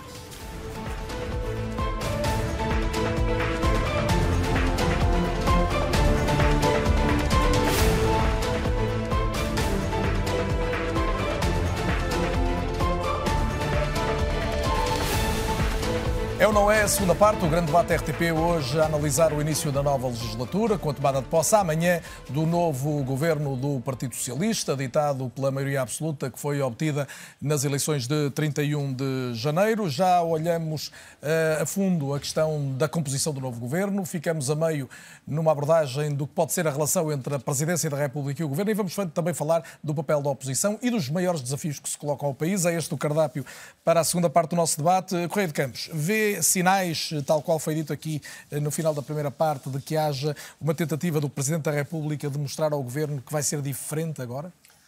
Ah, é, eu acho que, naturalmente, que metade do país, ou pelo menos 40% do país, gostaria de receber esses sinais. O país que não votou PS, é isso? Exato, acho que gostariam de receber esses sinais. Mas uh, eu acho que isto é tudo um jogo de sombras, como há pouco a Ana Salopes dizia ah, digamos assim, o, o, eles dão-se tão bem. As relações que no princípio eram um bocadinho distantes e um bocadinho frias, depois começaram a ser relações de tanta confiança e, e tão positivas que têm que mostrar, de certa forma, em certos momentos, têm que mostrar que não são assim. Portanto, têm que mostrar que, que há alguma independência e alguma discrepância. Portanto, eu, a minha interpretação é do jogo de sombras. Eu acho que não há verdadeiramente uma discrepância de fundo. Uh, e, portanto, uh, o Presidente, naquelas frases curtas que solta no final, de, de, de, normalmente no final, depois quando desarvora e vai embora, vai virar a cara Costa e Marcelo têm o, têm o destino unido, vão estar ainda muitos anos em, em coabitação. Bom, quer dizer, se, se, o, se tudo correr normalmente. Se, se, se, o Dr. Costa não der argumentos ao Dr. Marcelo, se tudo não é? correr normalmente. Dizer, é evidente. Mas o senhor, acreditando nessa boa relação, não acredita que vai dar? Quer dizer, não sei, depende da oposição, depende do, do papel que o PSD tenha. Se o, se o PSD uh, tiver um, se reforçar, se tiver um líder muito ativo, muito enérgico, começa a morder nas canelas, entre, entre aspas, do, do, do, governo, nessa altura até o Dr. Marcelo pode descansar um bocadinho, não é? E, e escusa de.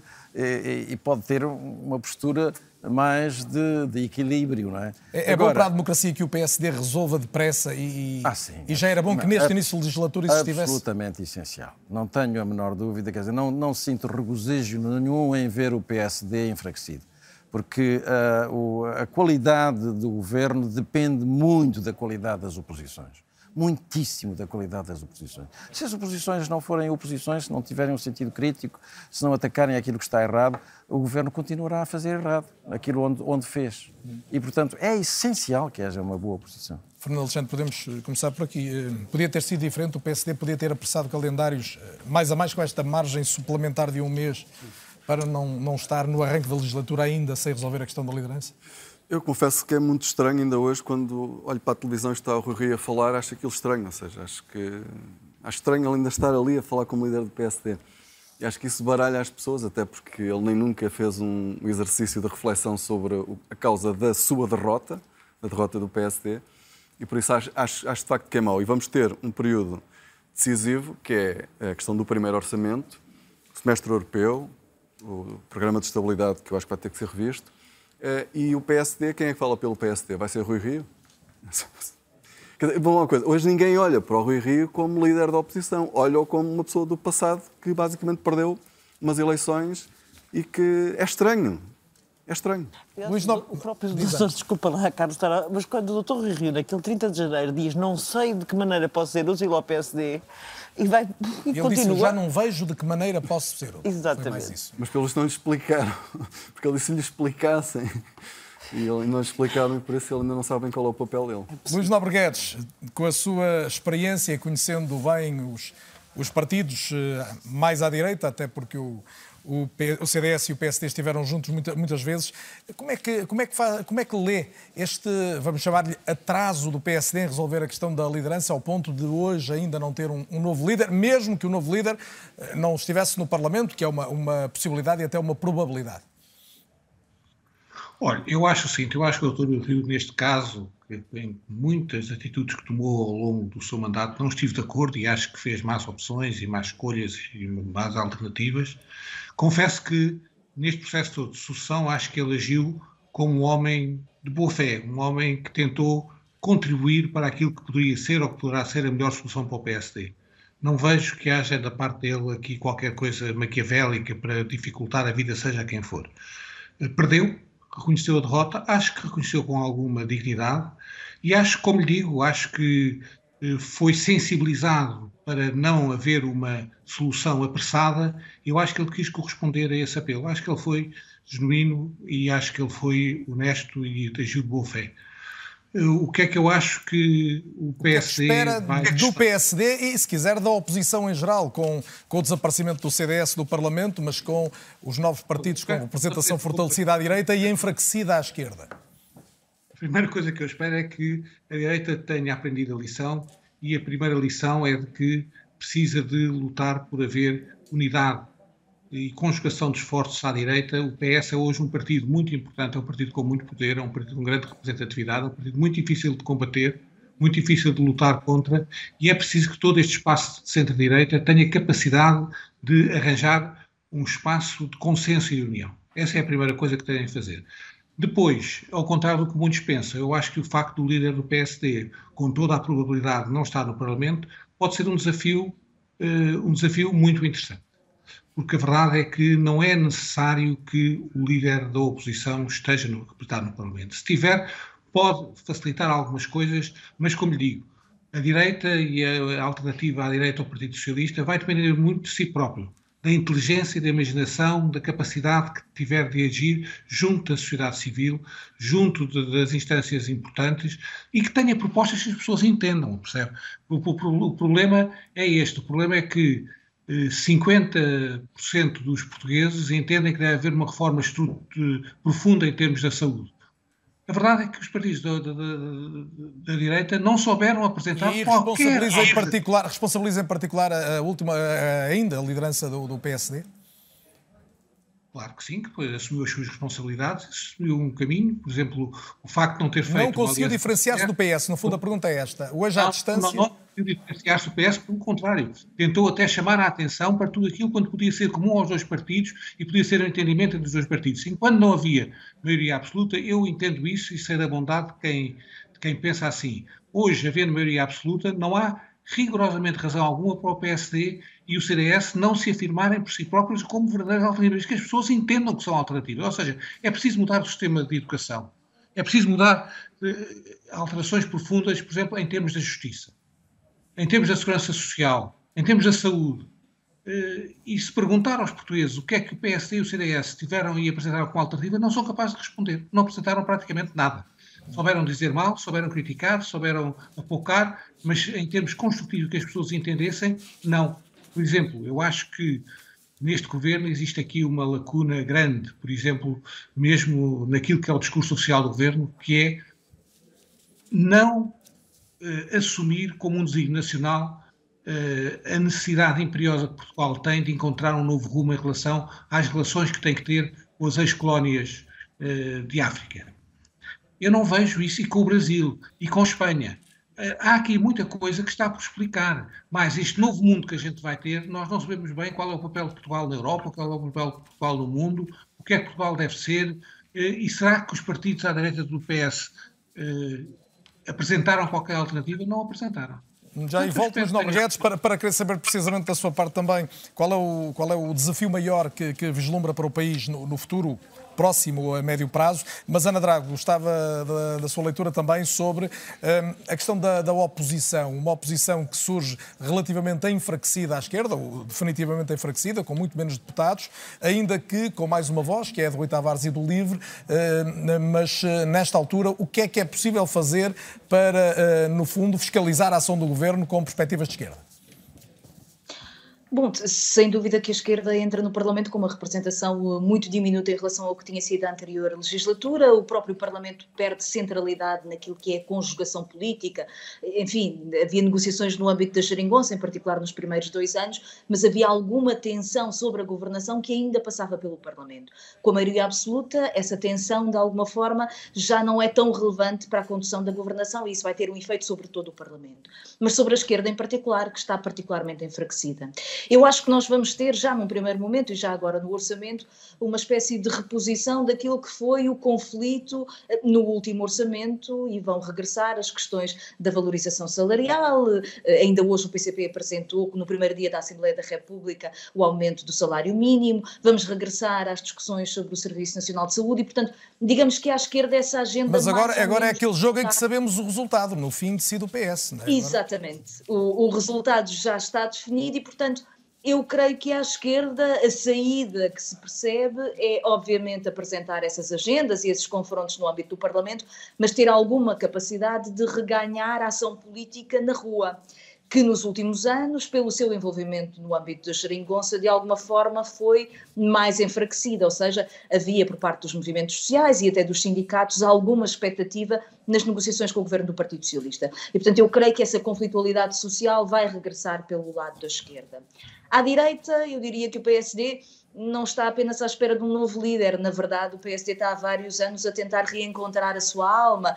Acho que é perceptível que os custos da participação no chamado governo das Troicas foram particularmente duros para determinadas formas partidárias, o PSD e o CDS, que nunca mais conseguiram uh, distinguir-se, por um lado, do Partido Socialista e, por outro lado, fazer as pazes com segmentos de eleitorado de direita que ficaram particularmente marcados. Eu diria, se calhar, os pensionistas e, se calhar, também alguns jovens que emigraram e e que regressaram ao país, mas que tiveram um corte com, com, o campo da direita.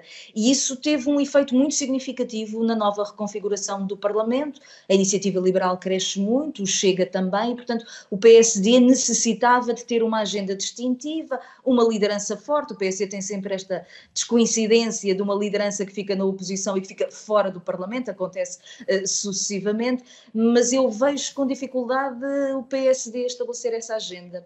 E podemos mesmo ter neste ciclo legislativo algo novo. Nota-se que o Partido Socialista quer firmar uma oposição muito forte em relação ao Chega. Ainda hoje, Augusto Santos Silva bem o fez, com as palavras certas, mas é uma tentativa, na verdade, de passar por cima da oposição da direita e estabelecer como grande inimigo à direita o discurso do Chega.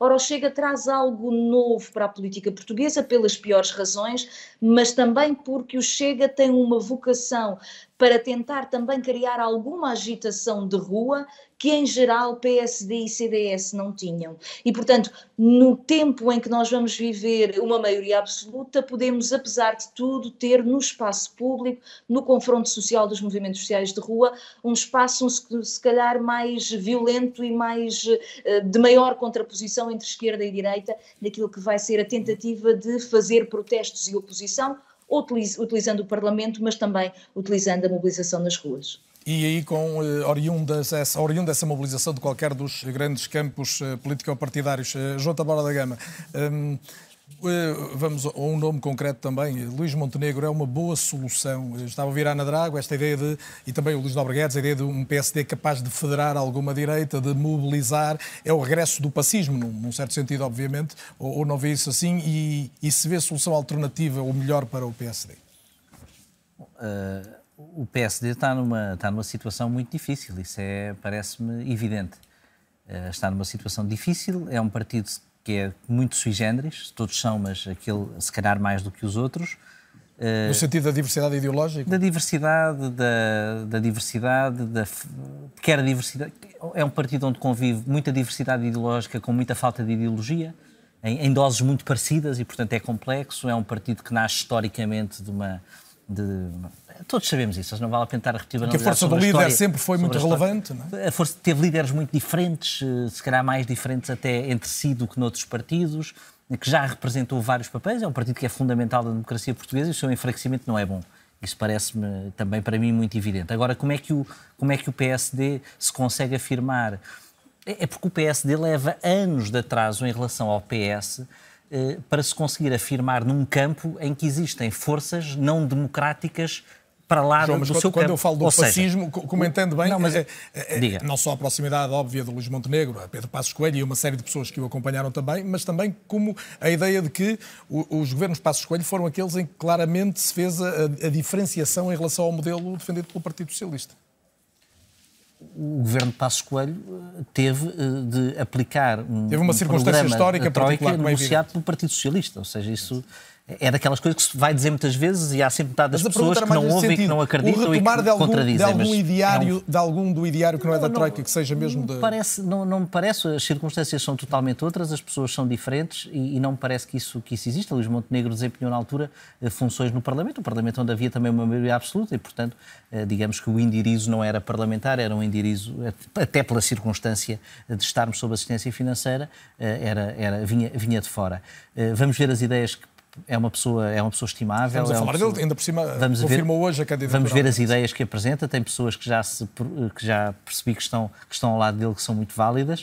Uh, está, deve ser difícil tomar a decisão de avançar agora para liderar um partido, porque eh, na tática mais óbvia eh, pode não ser aquele que está quando o partido voltar à ribalta, portanto é preciso coragem, é preciso amor ao partido e um sentido de, de serviço ao partido e, e, também indiretamente, naturalmente, a Portugal. Isso é sempre de louvar e acho que devemos, e acho que devemos ver isso. Espero que seja uma eleição uh, discutida. Uh, na última eleição, eh, Paulo Rangel trouxe ideias novas, trouxe um programa eh, muito, muito, muito fundamentado, e não é por estar aqui ao meu lado o autor da parte económica como, como, como independente. Espero que o debate aproveite aquilo que foi o que não foi aproveitado no último, no último debate e isso acho que deve ser muito, muito, muito importante para o partido, porque o partido tem uma, tem uma tarefa difícil, que é afirmar-se num contexto uh, em que os jovens, apesar de ser interessante, uh, que os jovens não desgostam do PSD em termos de estatísticas e de quando, quando vemos os números, que é uma coisa,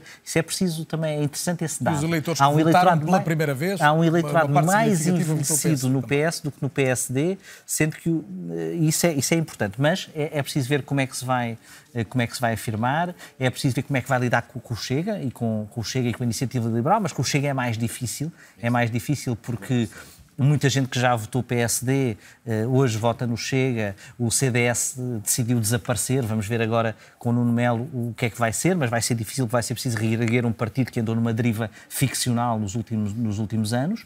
Uh, nos últimos poucos anos e, e, portanto, vamos ver como é que o PSD consegue uh, ganhar espaço onde interessa e onde se deve afirmar. Uhum. Ganhar espaço. Sendo que o PSD uh, tem, tem, essa dificuldade, ou seja, tem a dificuldade de se afirmar aí. E depois de se afirmar aí, afirmar-se num, num, país mais amplo e no país mais amplo. Agora, é foi absolutamente claro que se o PSD se apresenta às urnas com uma alternativa como Rui Rio, em que metade das vezes concorda com António Costa e a outra metade diz coisas que ainda são mais próximas do eleitorado do António Costa do que aquilo que é o seu eleitorado natural ou histórico, isso não passa dos 30%. Isso já se viu. Tivemos a prova. Havia quem achava que não, que ia surpreender, e que as... mas para PS as pessoas têm o PS.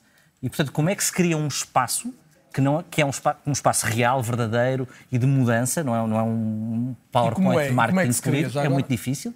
É com ideia, eu acho que a resposta ideia... é fácil de dizer, depois é muito mais difícil de concretizar. Mas tem de ser ideias que os portugueses, já aqui foi dito, que os portugueses percebam que lhes resolvem os problemas na saúde, eh, na, na, justiça, Para mas já... não são grandes reformas. Eu não gosto de grandes reformas. Eu, eu prefiro que os juízes tenham maneiras de, de, de, aceder a livros online, de poder ter bases de dados para as sentenças, de ter adjuntos para fazer, do que grandes reformas dos códigos da justiça. Aliás, prefiro o contrário, prefiro que os juízes tenham meios para trabalhar e que os códigos se mantenham iguais. Na saúde há de haver coisas parecidas. Eh, ou seja, é, é preciso é, apresentar propostas que não sejam chavões vazios, o PSD andou muito tempo em chavões vazios de grandes reformas, que sejam propostas concretas, modernas, mobilizadoras, mas que podem ser mobilizadoras em campos pequenos. Ou seja, que as pessoas percebam o que estas pessoas estão a dizer faz sentido. Aliás, o sucesso da iniciativa liberal é isso. É dizer coisas que as pessoas dizem, olha, isto faz sentido, eu acredito nisso. Se é de direita, se é de esquerda. O que é que eles dizem sobre o resto, não sei, mas isto faz então, sentido. Vou querer ouvir a Ana, estamos a chegar ao fim, mas Fernando Alexandre, havia, uh, havia duas, duas propostas do PSD, a distância foi curta na eleição interna, podia ter havido uma diferenciação maior? Não, acho que sim, acho que o projeto de Paulo Rangel era muito diferente do de Rui Rio. Uh, uh, mas foi, foi, foi, foi, o que foi, foi, foi votado, foi sufragado Luís Montenegro, é Luís Montenegro mostrou claramente que quer ser líder do PSD. Eu acho que isso é uma condição as pessoas quererem mesmo ser. Eh, têm que querer, têm que ter total disponibilidade para, para ser líderes. Ele tem essa vontade, já, já, já tentou várias vezes por isso. Ana Sá Lopes, já, já sabíamos que teria essa vontade, faltava saber, saber quando, não é? Sim, faltava saber, é agora, eh, não é a melhor das alturas, que é o início de um ciclo político de maioria absoluta, vai ser difícil, eh, não sei não, na realidade, apesar de ter sido líder parlamentar, não sei exatamente quais são as capacidades de Luís Montenegro como líder do PSD. Acho que vamos Qual é o maior desafio que tem nesta altura? É interno? É de, de é, agregar à direita? Agregar, agregar.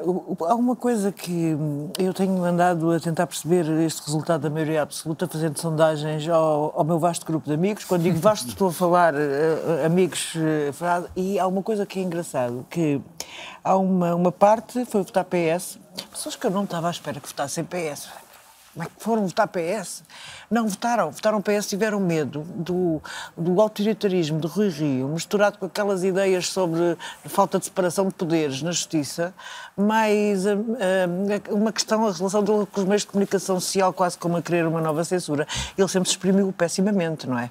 Nunca escreveu aquilo exatamente. Portanto, aquilo tiveram medo do autoritarismo de Rui Rio, misturado com as suas uh, falta de clareza com o Chega, com o partido Chega. E então, pessoas que eu não estava à espera que votassem PS, não estou a dizer que fossem, não, fossem, não sejam sociais-democratas, não estejam para aí, mas acharam que aquilo é que não, aquilo é que não pode ser Primeiro-Ministro. Eu acho que esse vai ser o grande desafio de Luís Montenegro, é mostrar que não é E agora eu pedia-vos que olhassem de uma forma mais ampla para os grandes desafios para o país. Estamos, uh, para, e, e, só tenho um minuto e, e alguns segundos, vou tentar ser ser generoso, uh, porque queria ouvi-los todos. O, o, o, principal, se quiserem, o principal desafio será seguramente dependente da realidade da guerra que estamos a viver, do contexto internacional. Há uma série de outros fatores críticos, muitos relacionados com a economia, que já vinham de trás, a questão da, da inflação, da subida de preços. Todos estamos a pagar tudo mais caro já há algum tempo, mas agora bastante mais. Mas, Ana, eu posso começar por ti, precisamente. Um, olhando para o novo governo, foi o PS que ganhou as eleições, fez governo, qual é o, o desafio maior? Em que é que não pode falhar? Bem, não pode falhar, eh, não pode falhar. Eh, quer dizer, uma coisa que Portugal já falha há muitos anos é o problema da desigualdade, não é? e o governo, algumas coisas têm que se ganho e que temos conseguido ganhar ao longo destes anos de democracia, mas o governo não pode falhar nessa questão.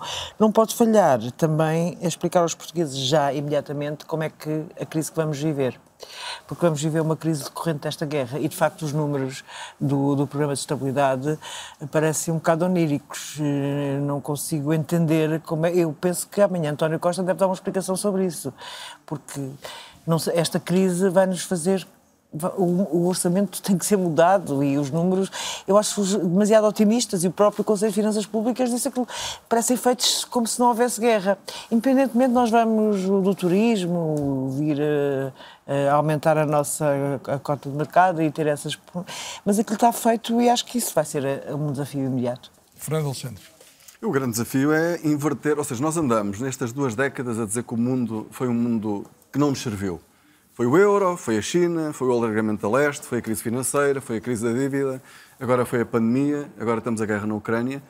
Eh, e nós temos que ter uma economia e temos que ter políticas que preparam a nossa economia para reagir a estes choques. Nenhum desses choques foi bom para nenhuma economia, nenhum desses choques foi bom para a economia portuguesa, mas todos eles também tiveram dimensões positivas. A questão é que, de facto, a nossa economia é sempre afetada de uma forma assimétrica.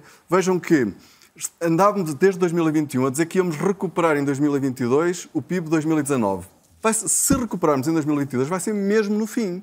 Vai ser mesmo no fim. E por isso, mais uma vez, com, ou seja, nós tivemos uma, uma recessão mais grave com a pandemia, vamos ter uma recuperação mais lenta e se calhar agora vamos ver, vamos ver como é que vai ser a, a, a questão da mudança a, da guerra na, na, Ucrânia, porque mais uma vez nós vamos ter uma grande mudança no mundo e aquilo que eu espero é que haja capacidade de leitura para perceber como é que a economia portuguesa e as políticas portuguesas têm que se ajustar a esse novo mundo, porque é um novo mundo. Isto vai ser, não é só a questão... O, o horizonte cor-de-rosa que se anunciava com o PRR e com o fim da pandemia está comprometido.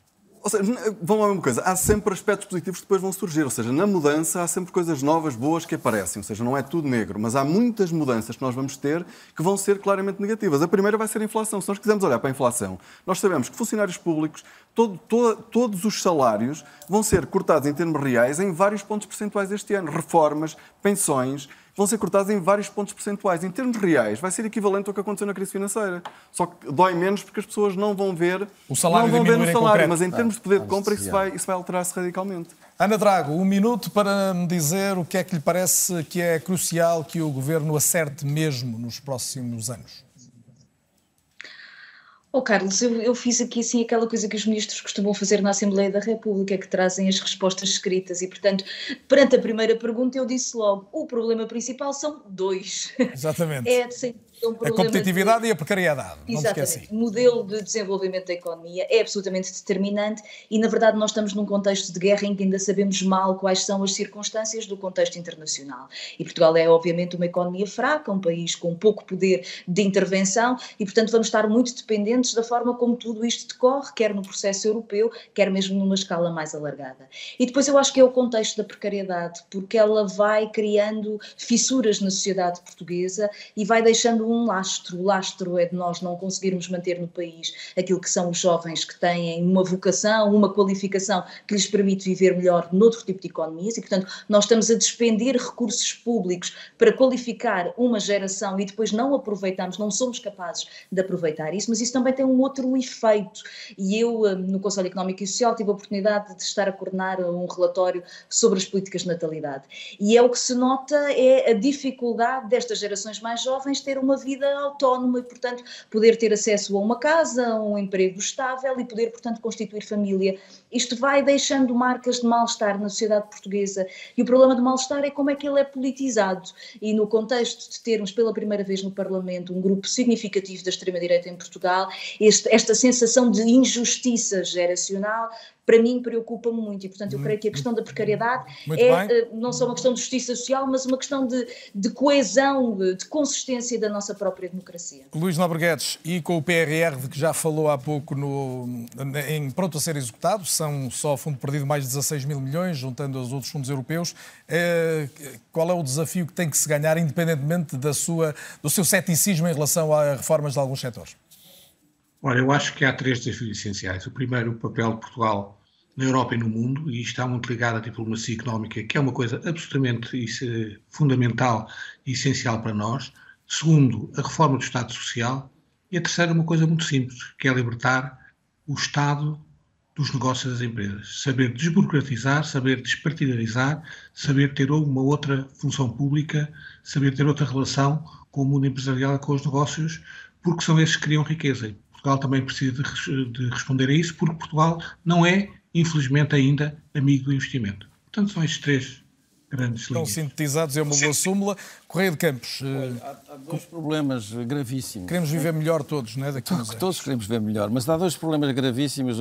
Mas o primeiro é que nós decisivos. vamos ter que gastar, que arranjar 2 mil milhões de euros para a defesa. não é? Temos 1%, vamos passar a 2%.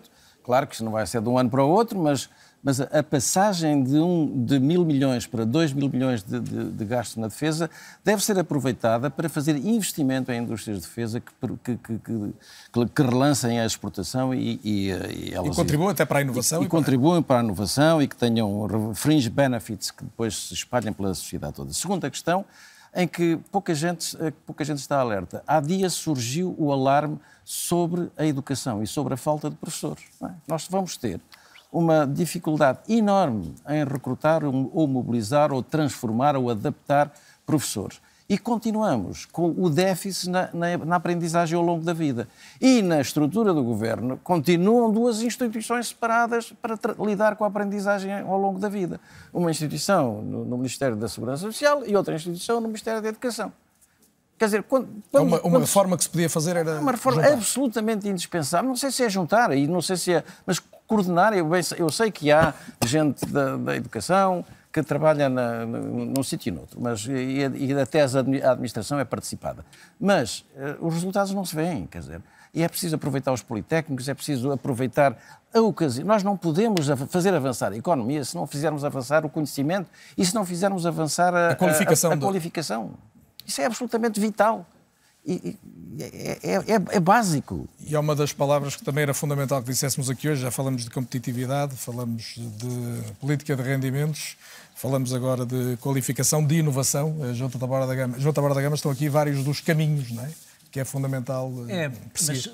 mas, mas ó, ó, Carlos Daniel, para esses caminhos todos serem potenciados, é preciso qualificar rapidamente e massivamente a administração pública. Isso para mim é fundamental, porque tudo isso vai funcionar melhor se eu tiver uma administração pública que é fundamental que exista, maior, menor, repensar, isso é outra questão, mas que é tem que ser o mais qualificada possível. Há setores da administração pública, não é só os professores, eh, em, em que o número de reformas eh, eh, que estão totalmente descapitalizadas de pessoas, que não têm pessoas, é preciso atrair boas pessoas para a administração pública, é preciso pagar mais na administração pública, Mas é preciso como fazer isso sem agilizar- aumentar os gastos é preciso Estado? agilizar a contratação na administração pública, é preciso diferenciar salários na administração pública. Eu não posso ter reguladores com funções fundamentais que não conseguem competir com a indústria porque só conseguem recrutar para a base da cadeira. Da cadeia. Da carreira. Da carreira, ou da cadeia é cadeia, no alimentar, fundo, sim. é a mesma coisa. Não, isso não faz qualquer sentido. Temos que introduzir diferenciação salarial na administração pública, também no topo, para atrair gestores da administração pública,